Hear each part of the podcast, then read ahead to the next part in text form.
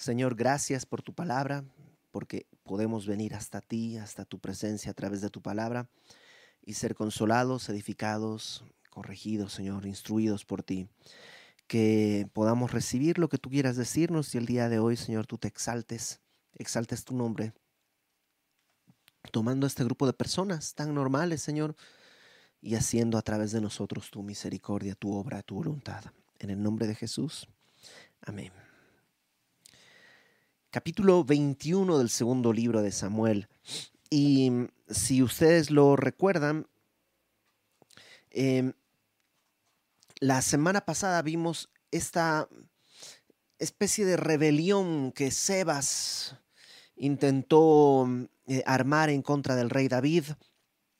Y cómo termina Seba, perdón, no Sebas, Seba es que era malo, parecían dos, eh, pero Seba termina perdiendo la cabeza y el capítulo 21 rompe un poco la cronología que hemos estado siguiendo, porque los hechos que están en el capítulo 21 no, no tienen un lugar exacto en donde pueden haber, eh, perdón, cuándo pudieron haberse dado. Eh, es muy probable que la primera parte que vamos a ver ahora haya sucedido mm, casi al inicio del reinado de David. Si tú recuerdas, eh, David fue elegido en primer lugar solo por eh, un pequeño grupo y el resto estaba pues buscando otro, otro, otro, otra descendencia, otra, mm, todavía bajo el linaje de Saúl. Y es después que toda la nación lo... Son siete años más o menos, si mal no recuerdo, que tarda en que la nación entera reconozca ahora a David como rey.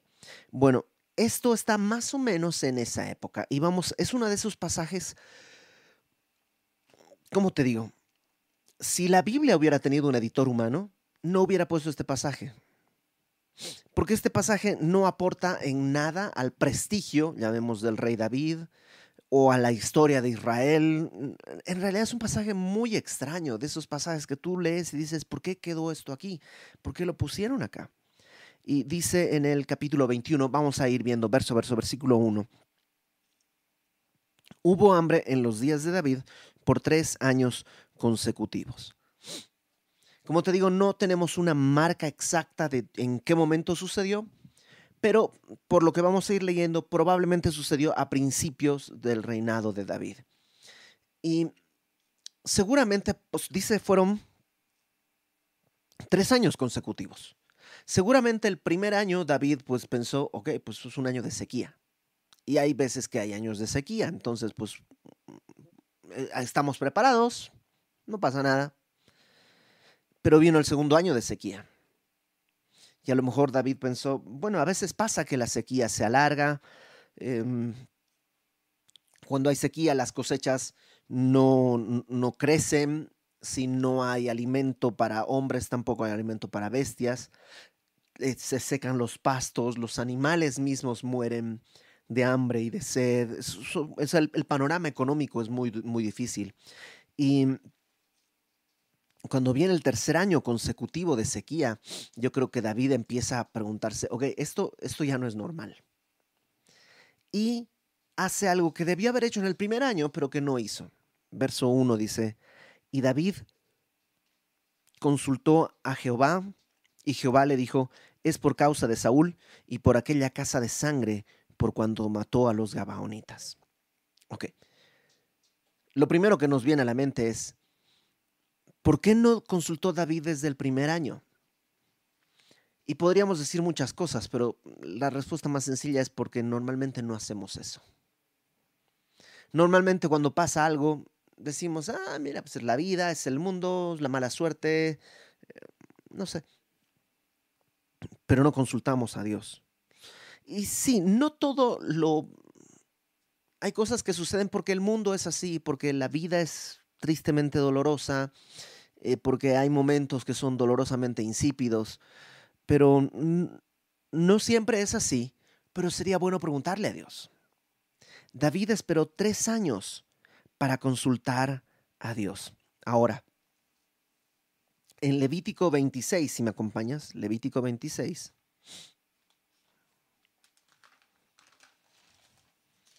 Levítico capítulo 26, verso... Mm, verso, voy a leerlo desde el 14.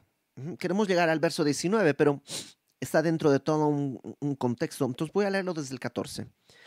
Dios está dando algunas Ah, consecuencias que van a haber si obedecen y consecuencias si no obedecen a su palabra.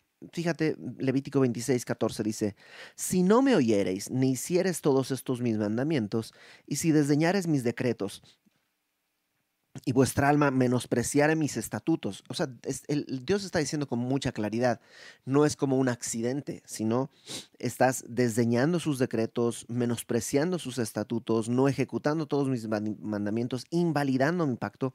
Yo también haré con vosotros esto, enviaré sobre vosotros terror, extenuación, y calentura que consuman los ojos y atormenten el alma, y sembraréis en vano vuestra semilla, porque vuestros enemigos la comerán.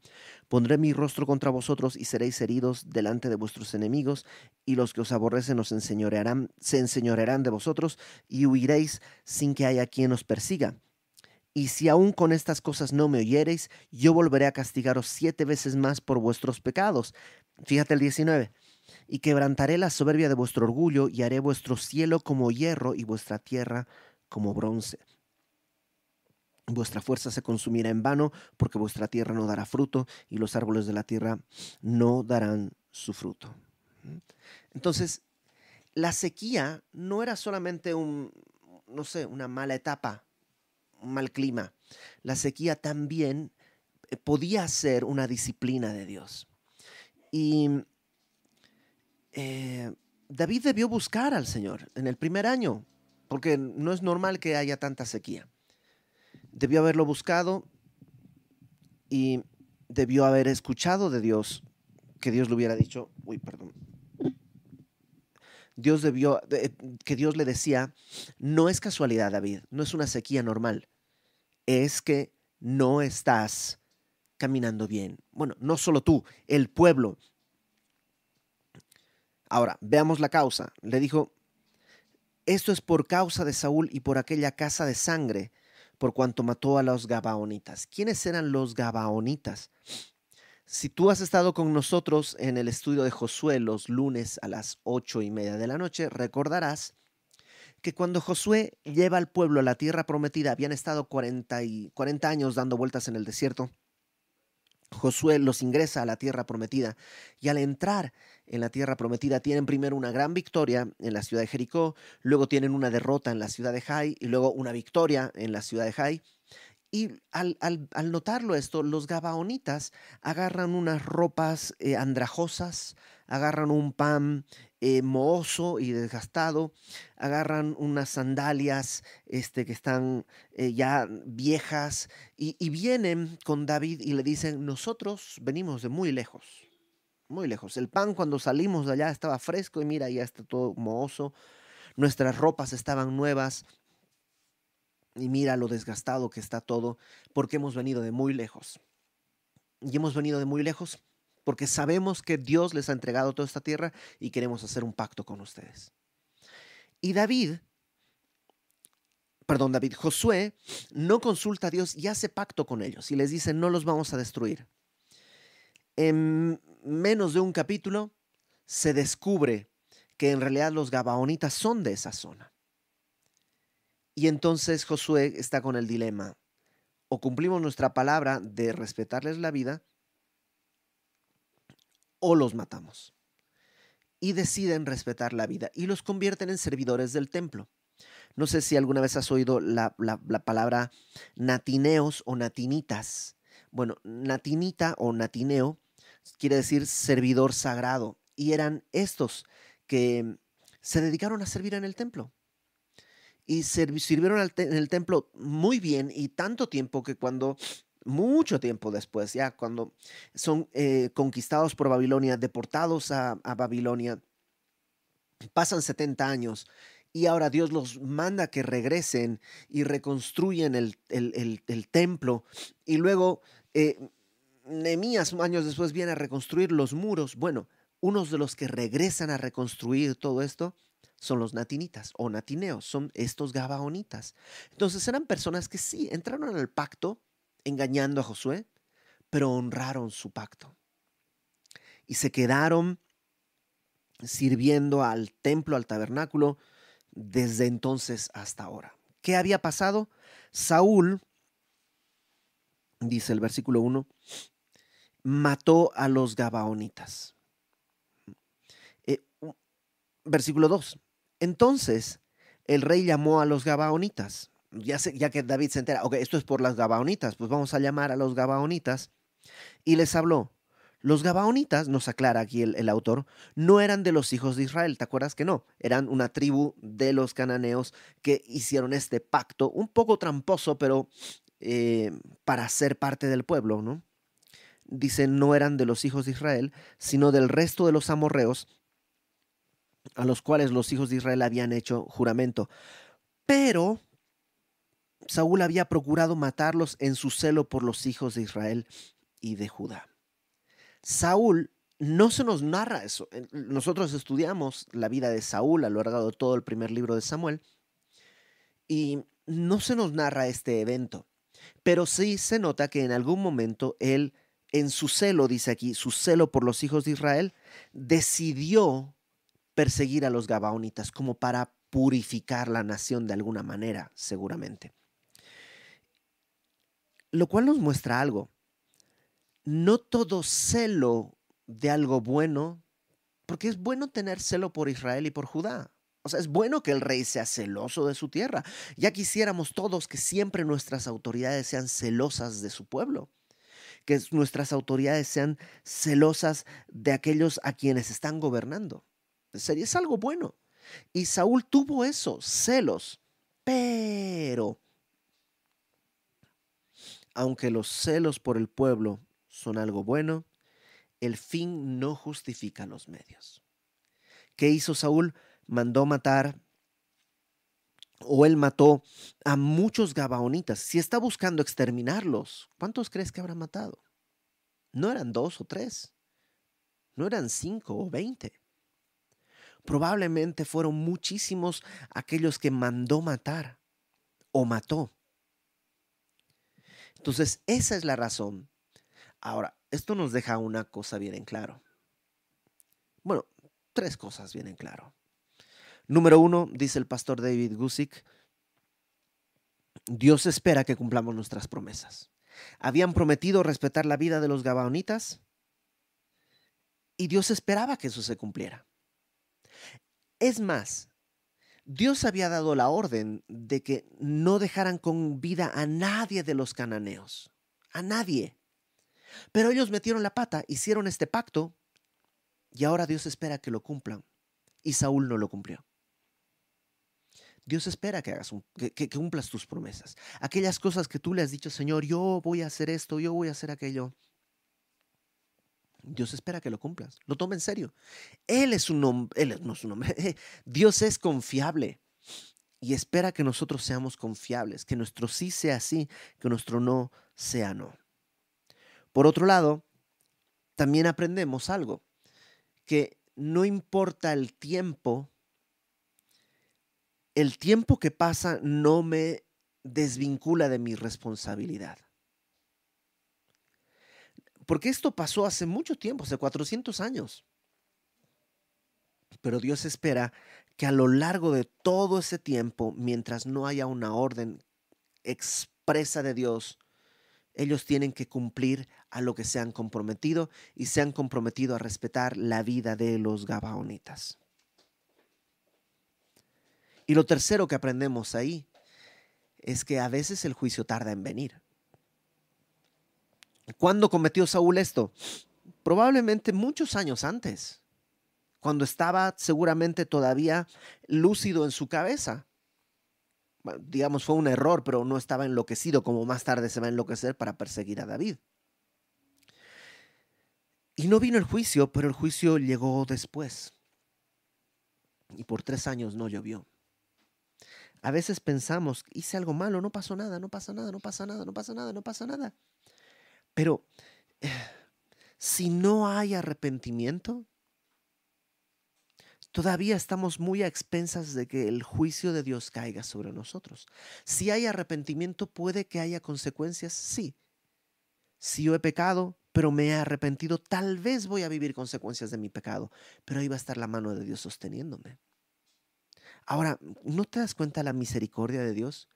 Porque Dios pudo haber dicho, ah, bueno, ya, no pasa nada, sigamos adelante, era en otra gestión, era en otro, eh, otro mandato, otro rey. Sigamos adelante. Pero no, Dios quiere purificar a su pueblo.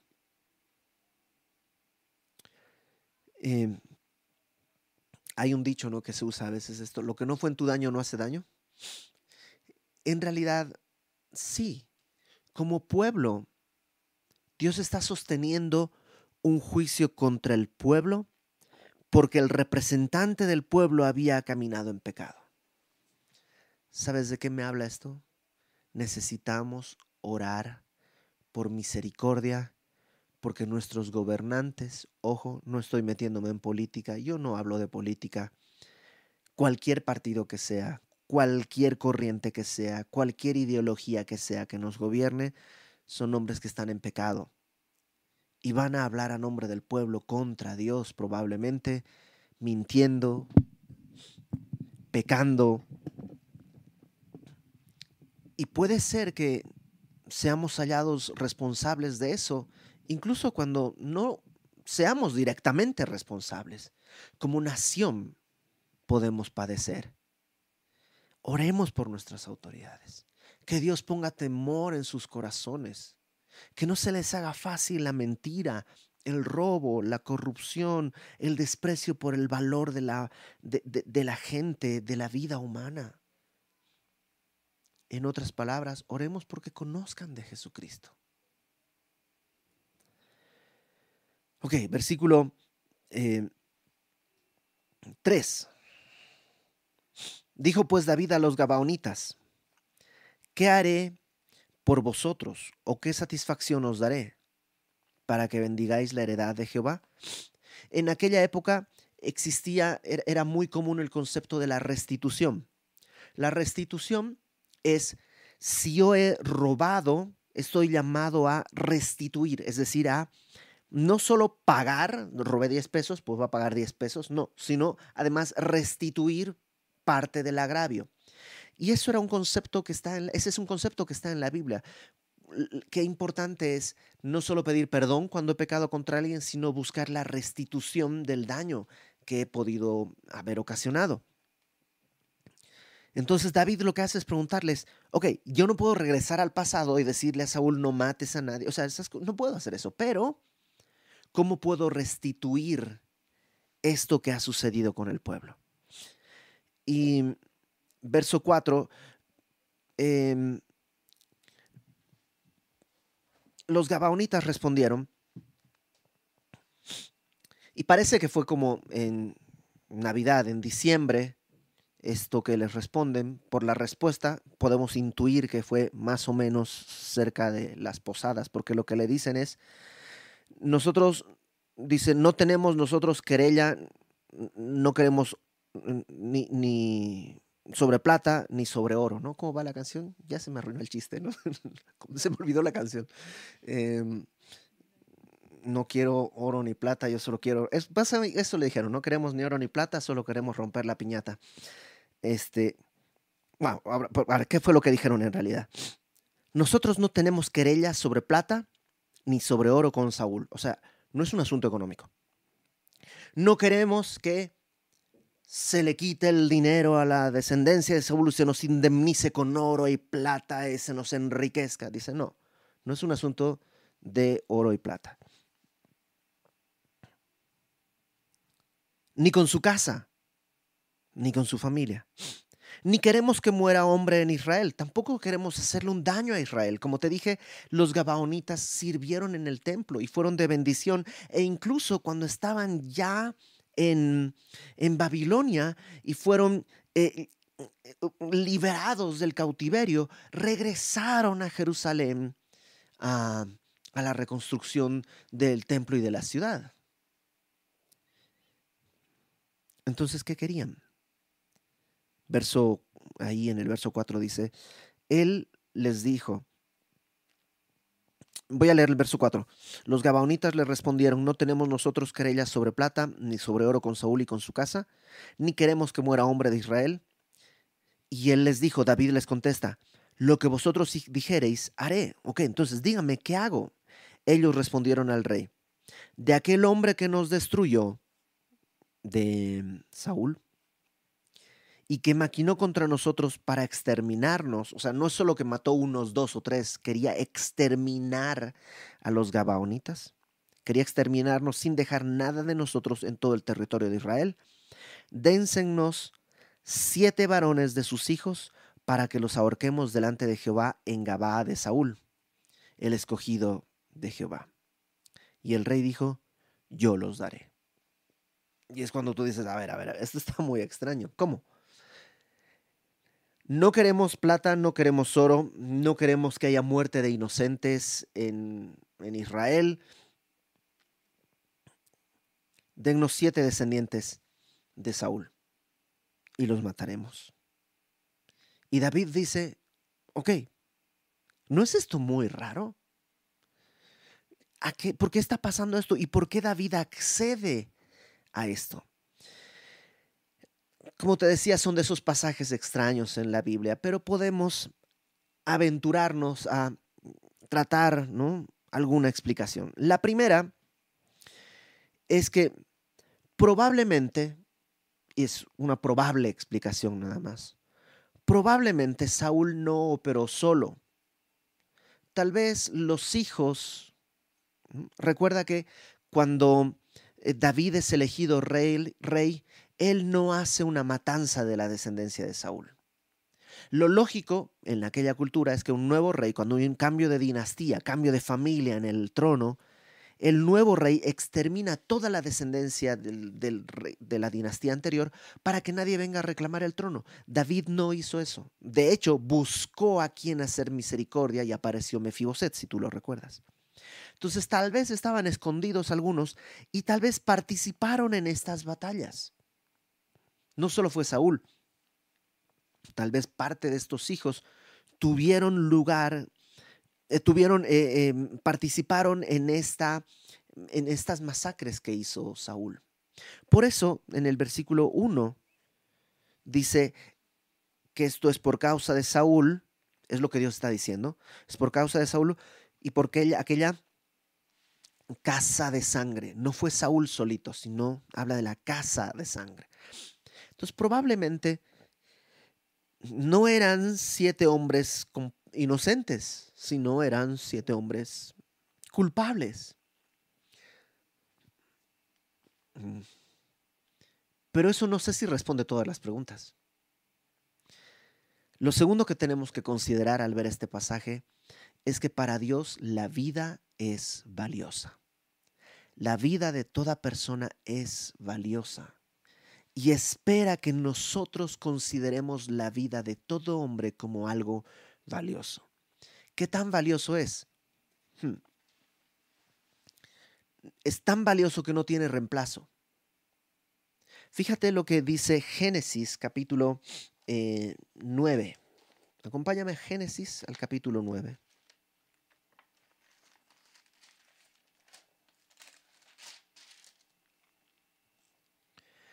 Versículo 6. Eh,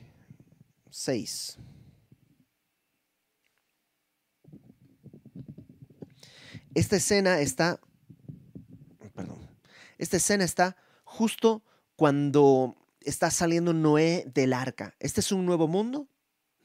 Han muerto todos, toda vida en la tierra ha sido eliminada. Noé junto con sus tres hijos, Sem, Cam y Jafet, y sus esposas, están saliendo a, una, a una nueva tierra, a un nuevo mundo.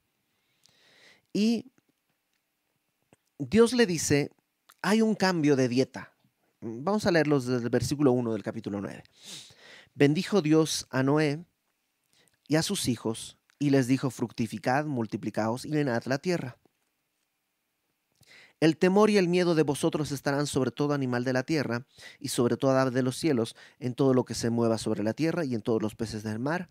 En vuestra mano son entregados. O sea, hay un cambio también en la naturaleza, porque hasta hace, hasta hace cinco minutos estaban todos los animales con Noé en el arca. Pero al salir, Dios pone temor en los animales, temor del hombre. Entonces, a partir de, ese momento, ya no puedes agarrar a un tigre así como así, porque ya existe esa separación entre los animales y el hombre. Verso 3. Hay otro cambio. Todo lo que se mueve y vive os será para mantenimiento, así como las legumbres y las plantas verdes os lo he dado todo. Lo que le está diciendo es, puedes comer de todo animal que aparezca.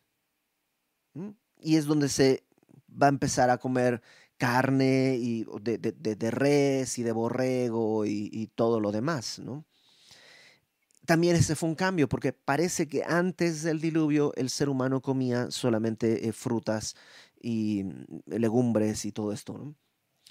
Eh, vegetales. Pero ahora van a comer carne, además. Entonces están habiendo, está, está dándose ciertos cambios. Pero, versículo 4, eh, carne con su vida, que es su sangre, no comeréis. ¿Por qué? Porque ciertamente demandaré la sangre de vuestras vidas. De la mano de todo animal la demandaré y de la mano del hombre, eh, de la mano del hombre, de mano del varón, su hermano demandaré la vida del hombre. ¿Qué está diciendo?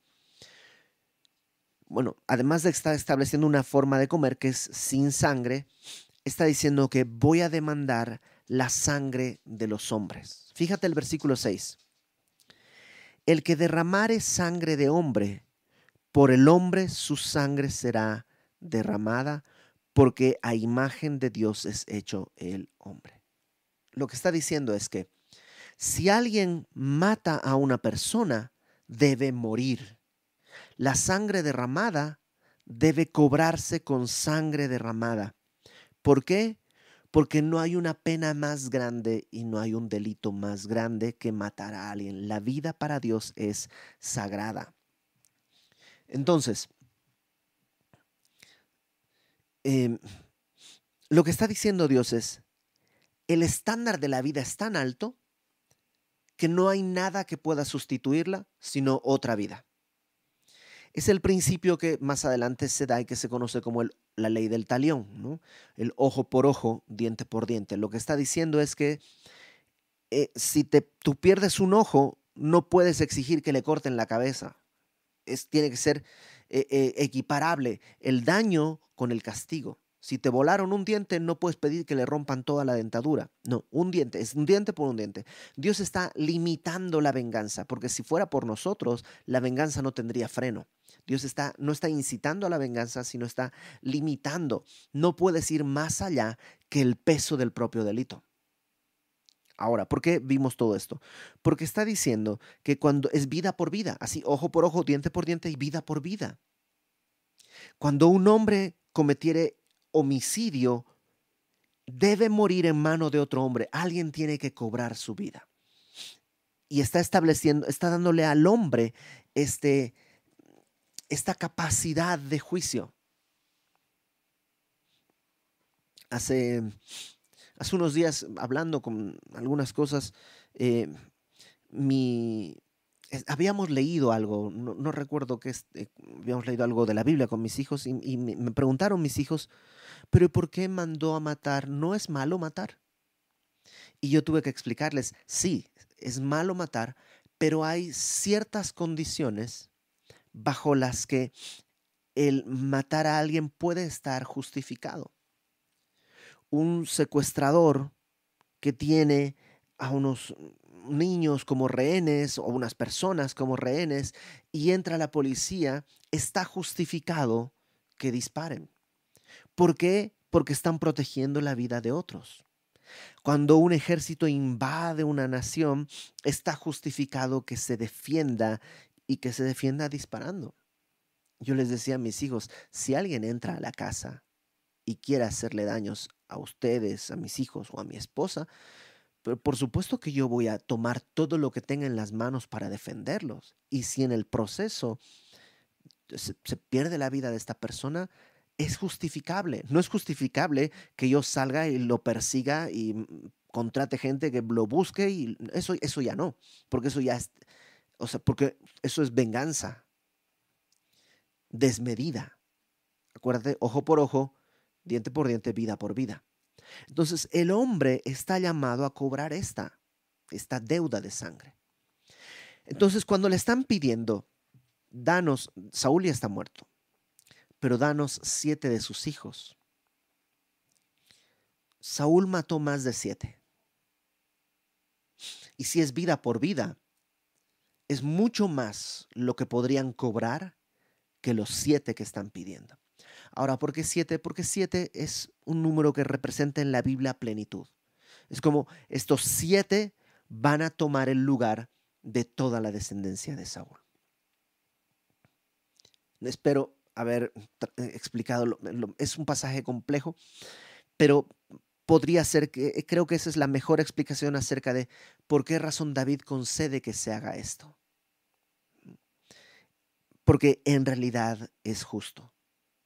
Siete por la vida de todos los que eh, murieron de Gabaón. Versículo 7. Y perdonó el rey a Mefiboset, hijo de Jonatán, hijo de Saúl, por el juramento de Jehová que hubo entre ellos, entre David y Jonatán, hijo de Saúl. David tenía un pacto con Jonatán que iba a preservar a su descendencia. Por eso buscó a alguien de la descendencia de Jonatán para hacer misericordia y solo encontró a Mefiboset, lo llamó a su casa.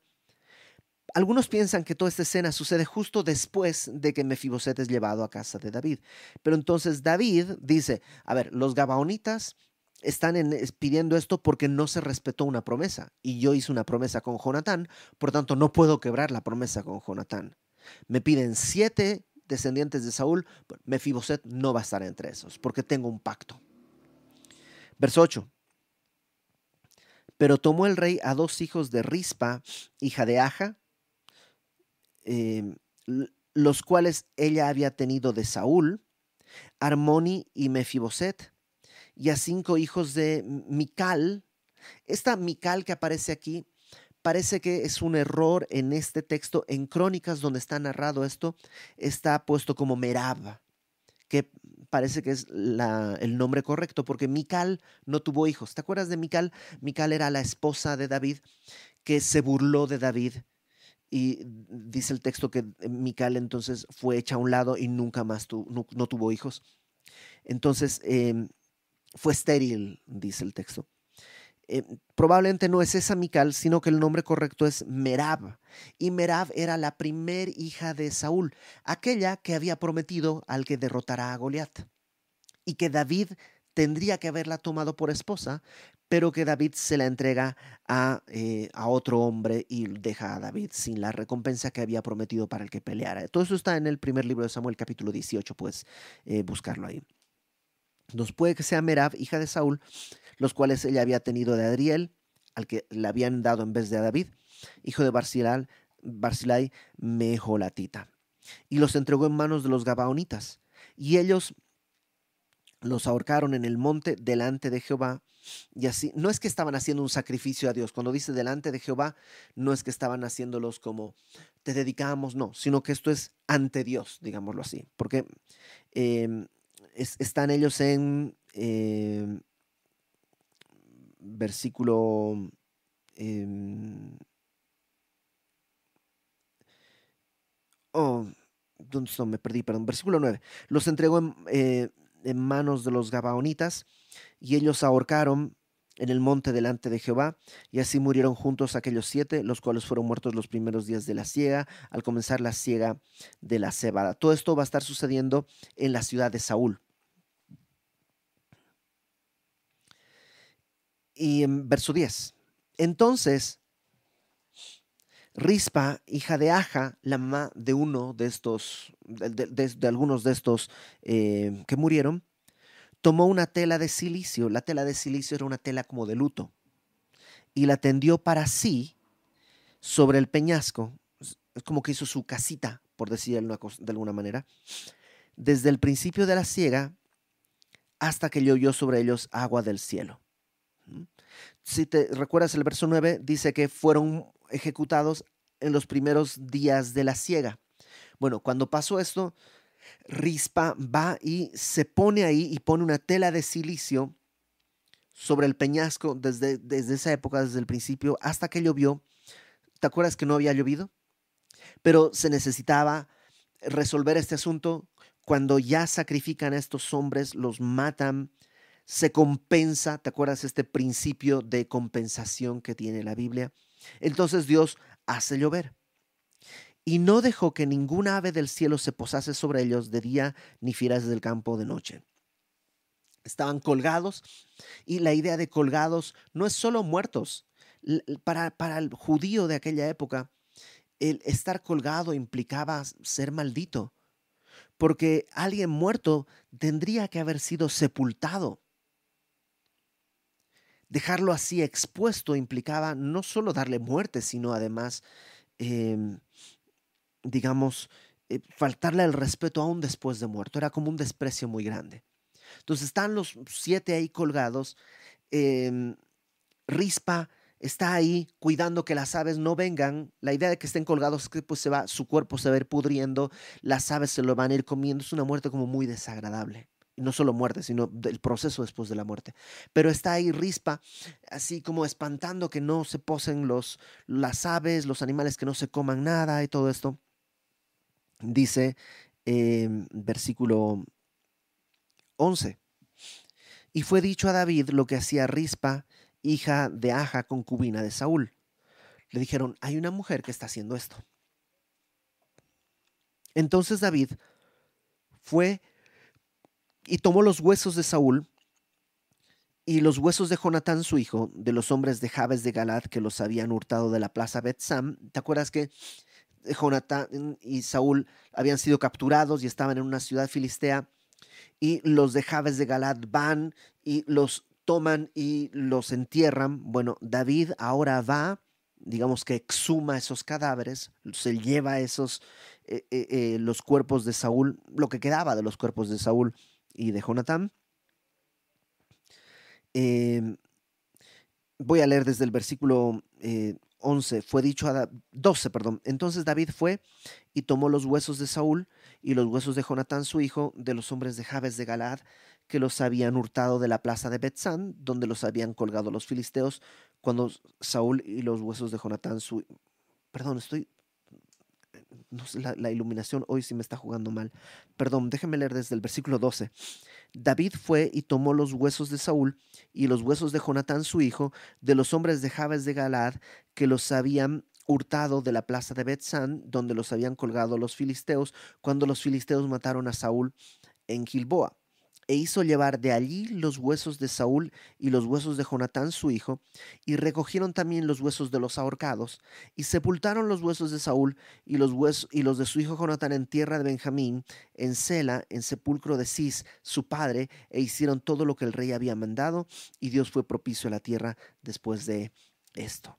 Entonces lo que hace David al enterarse de lo que está haciendo esta señora es tener misericordia y toma esos cuerpos y los cuerpos de Jonatán y de Saúl y los lleva a, darles una sepultura donde está la familia de Saúl.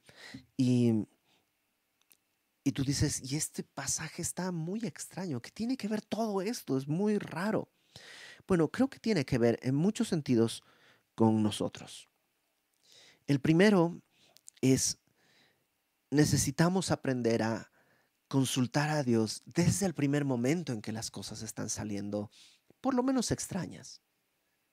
Porque a lo mejor no he cometido pecado, pero las cosas están sucediendo porque Dios quiere trabajar algo en mí. Pregúntale, ¿qué es lo que Dios quiere trabajar en ti? A lo mejor sí hay pecado, sí hay cosas de las que tenemos que arrepentirnos y Dios a través de las circunstancias nos está queriendo llamar la atención, no para destruirnos, sino para rescatarnos.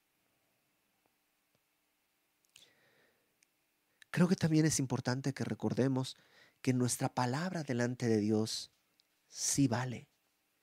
Dios está dispuesto a creer lo que nosotros digamos en el sentido de que espera que cumplamos. Por último, hay momentos en nuestra vida que están, son tiempos de sequía. Son tiempos de sequía absoluta. Lees tu Biblia cuando la lees y lees y es como comer arena. Seco, insípido, no le entiendo, no... Como que hay momentos en que uno piensa, eh, estoy seco. ¿Qué tengo que hacer? Pregúntale al Señor. Pregúntale al Señor, ¿qué hay en mi vida que necesita ser resuelto delante de ti? A lo mejor he pedido perdón alguien que, contra el que pequé, pero no he buscado restituir. Y para Dios la restitución es importante. No solo, ah, sí, órale, perdóname, sino pedir de corazón el perdón y la sabiduría a Dios para ver de qué manera restituyo el agravio que he cometido. Al final de cuentas, tú y yo tenemos algo que creo que se alcanza a bosquejar también aquí, de una manera medio en la sombra, pero es una buena excusa para pensar en esto. Estos siete hombres, siete quiere decir plenitud en la Biblia, siete inocentes colgados para que haya lluvia sobre la tierra, ¿sabes de qué me habla? de el hombre pleno, entero, justo y perfecto, Cristo, muriendo inocente, siendo colgado, hecho maldición para que nosotros fuésemos hechos bendición. El hecho maldición para que pueda caer el agua de su espíritu sobre cada uno de nosotros. Sabes, Dios quiere Dios en verdad quiere bendecirnos. Y bendecirnos no quiere decir hacernos ricos, bendecirnos quiere decir poder disfrutar de su comunión. Dios quiere sacarnos. Si estás en un desierto, examina tu vida. Y si hay pecado, no siempre hay. A veces el desierto simplemente es porque necesitamos aprender a confiar en Dios con fe.